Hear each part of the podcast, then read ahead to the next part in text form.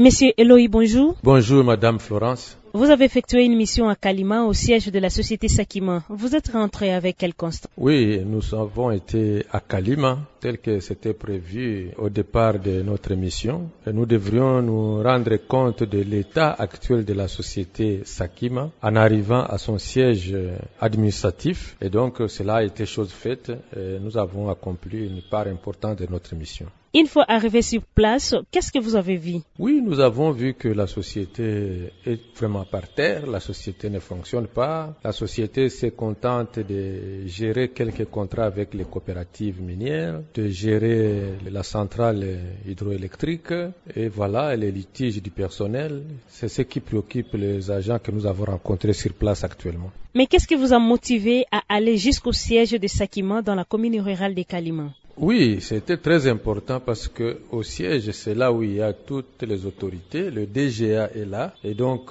c'est la bouche autorisée pour pouvoir nous dire l'état réel de l'entreprise. Donc c'est ainsi qu'il était important pour nous de les rencontrer.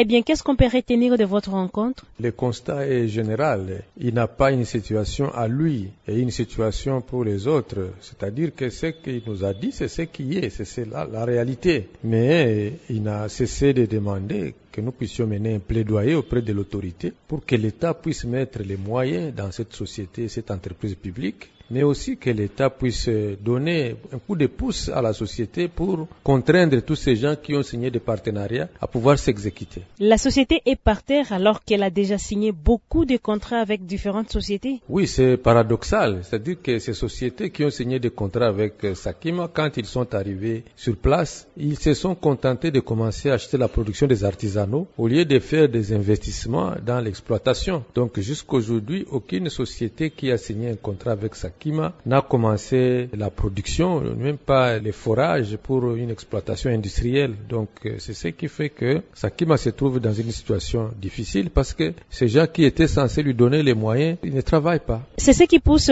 Sakima à recourir aux exploitants miniers artisanaux pour acheter les minéraux oui, et donc euh, l'outil de production de Sakima est complètement détruit. Donc Sakima ne peut pas faire une exploitation industrielle et par conséquent, pour ne pas s'effacer sur la chaîne d'approvisionnement, parce que si euh, la situation reste comme telle sur le marché de, la, commercialisation, on ne parlera plus de Sakima parce qu'on va parler de ces gens-là qui exportent. Donc Sakima aussi a intérêt de maintenir son nom sur la, la chaîne d'approvisionnement. Vous avez aussi vu l'état de la route en tant que conseiller présidentiel des veilles stratégiques vous irez avec quel plaidoyer auprès du chef de l'État? Oui, nous avons vu l'état des routes, nous avons vu l'état des écoles, nous avons vu les états des centres de santé et donc euh, vraiment les sociales est, est, vraiment négligé. Donc les conditions sociales vont très mal et c'est ça la conséquence lorsque la société qui était appelée à faire ce qu'on appelle la responsabilité sociétale ne fonctionne pas. Il est évident que les sociales aussi ne puissent pas s'améliorer et donc euh, voilà la raison pour laquelle nous poussons pour que cette société de l'État puisse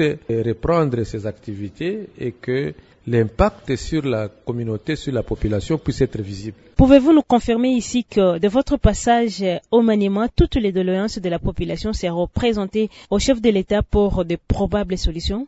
Nous allons faire rapport à notre hiérarchie et c'est la hiérarchie qui va nous dire qu'est-ce que nous allons faire par la suite. Mais de nous-mêmes, nous ne pouvons pas dire que la situation va changer. Nous avons fait l'état des lieux, nous avons fait les constats. Maintenant, nous rapportons à ce qu'ils nous ont envoyé. Et à l'autorité provinciale, qu'est-ce que vous lui dites par rapport à ces secteurs miniers L'autorité locale au niveau de la province fait ce qu'elle peut faire, mais dans les secteurs miniers, vous savez que ses compétences sont très limitées. Donc, dans les secteurs industriels, l'autorité provinciale n'a aucun pouvoir. Et dans l'artisanat, l'octroi des zones d'exploitation artisanale, l'agrément des coopératives, l'agrément des entités de traitement, tout cela, c'est la compétence de Kinshasa. Donc nous allons plaider pour que l'autorité locale soit désormais associée aux grandes décisions qui vont se prendre en ce qui concerne cette société au niveau de Kinshasa. Monsieur Eloï, je vous remercie.